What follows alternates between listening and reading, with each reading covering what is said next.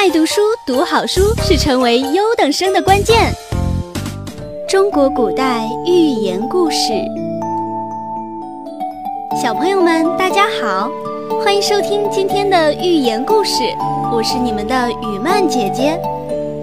今天的故事名字叫做《泥偶与木偶》。山东省境内的滋水河畔，有一个泥塑的人偶和一个木雕的人偶。在一个天旱无雨的季节，泥偶和木偶曾有一段朝夕相处的经历。时间一长，木偶渐渐看不起泥偶，因此总想找机会讥笑他。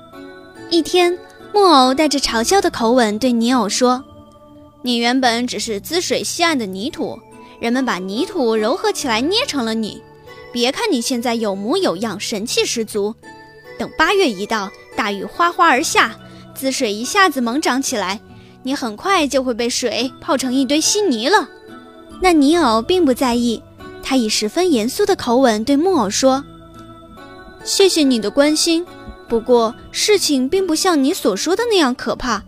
既然我是用滋水西岸的泥土捏成的泥人。”即使被水冲得面目全非，变成了一堆稀泥，也仅仅是还原了我原来的面目，让我回复到了滋水西岸罢了。而你倒是要仔细的想一想，你本来是东方的一块桃木，后来被雕成了人。一旦到了八月，大雨倾盆而下，引起滋水的猛涨，波浪滚滚的河水将把你冲走。